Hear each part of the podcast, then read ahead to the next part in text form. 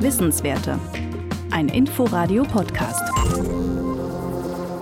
Knapp 13.000 Professorinnen gibt es an deutschen Hochschulen. Professoren etwa dreimal so viele.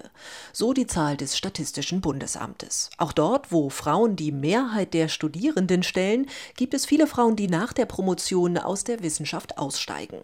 Die Soziologin Anne Krüger arbeitet gerade an ihrer Habilitation. Ich glaube, ein Grund ist etwas, was wir halt auch in der Wissenschaft finden, dass es ja teilweise schwerer für Frauen ist, quasi für voll genommen zu werden. Ich denke, man kann oft oftmals auch beobachten, dass für Organisationsfragen sehr gerne Frauen ähm, genommen werden. Aber wenn es dann um Inhalte geht, wird aus meinem Eindruck heraus oftmals Männern mehr zugetraut. Persönlich habe ich auch schon gewisse Erfahrungen auf diese Art und Weise gemacht und wurde durchaus auch schon gefragt, warum ich eigentlich als ja noch relativ junge Frau nach einer Leistungsposition strebe. Momentan hat Krüger noch eine befristete Stelle. Davon gibt es in Deutschland im internationalen Vergleich im Verhältnis zu festen Professuren wesentlich mehr.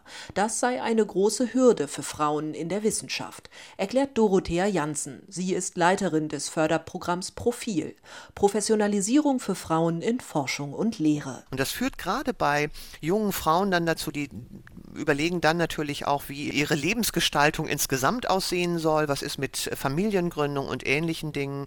Und da entscheiden sich dann doch ein äh, vergleichsweise hoher Anteil an Frauen dafür, in einen anderen Bereich zu wechseln, wo es für sie einfacher ist, zumindest scheinbar einfacher ist, eine bestimmte berufliche Entwicklung oder bestimmte berufliche Karriereziele auch mit solchen Familienanforderungen auch in Einklang zu bringen. Auch die Arbeitskultur im Wissenschaftsbetrieb bereitet Probleme. Feste Arbeitszeiten gibt es nicht. Außerdem wird oft erwartet, dass Wissenschaftler und Wissenschaftlerinnen im Laufe ihrer Karriere einige Zeit im Ausland verbringen. Gleichzeitig übernehmen Frauen im Durchschnitt aber immer noch den größten Teil an Kindern Kinderbetreuung und Pflege von Angehörigen. Um den Frauenanteil bei den Professuren zu erhöhen, wurde 2004 das Förderprogramm Profil ins Leben gerufen. Das soll Frauen auf unterschiedliche Weise bei ihrer wissenschaftlichen Karriere helfen, erläutert Dorothea Janssen. Das sind drei bewährte Formen der Nachwuchsförderung, die hier im Profilkontext eng miteinander verknüpft sind. Und die eine große Förderkomponente ist eben das Mentoring.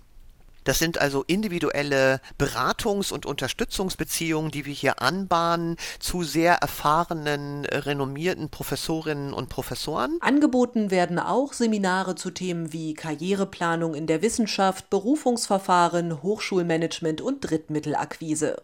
Der dritte wichtige Punkt ist das Schaffen von dauerhaften Netzwerken.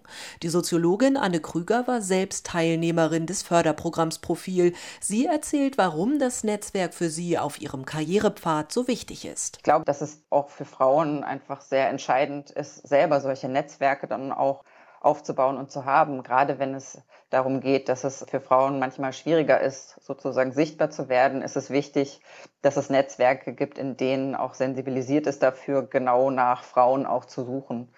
Und das ist etwas, was ich an dem Profilnetzwerk halt sehr schätze. Das Netzwerk wächst weiter. Bis zum 25. Februar können sich Wissenschaftlerinnen noch bewerben, um auf dem Weg zur Professur unterstützt zu werden. Wissenswerte.